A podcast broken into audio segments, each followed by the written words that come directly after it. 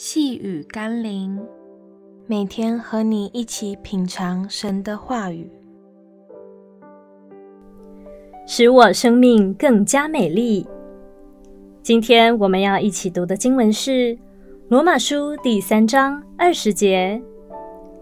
所以，凡有血气的，没有一个因行律法能在上帝面前称义，因为律法本是叫人知罪。律法通常是道德的最低标准，所以一个以为可以靠遵守律法而得蒙称义的人，只是活在上帝的最低标准而已。我们不要以为只要努力做一个好人，或是一生不犯法，就应该获得上帝的称许，得到永生的祝福。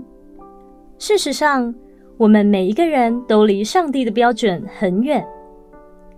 我们应当感谢上帝，因上帝的怜爱，使不完全的我们可以借着他的恩典，得到天堂的福分与永恒的生命。让我们一起来祷告：主啊，是的，没有一个人可以一生都不触犯律法，或不犯任何错误。我们都不完美，但谢谢你仍然爱我们，使我们重生。可以有变得更好的机会。奉耶稣基督的圣名祷告，阿门。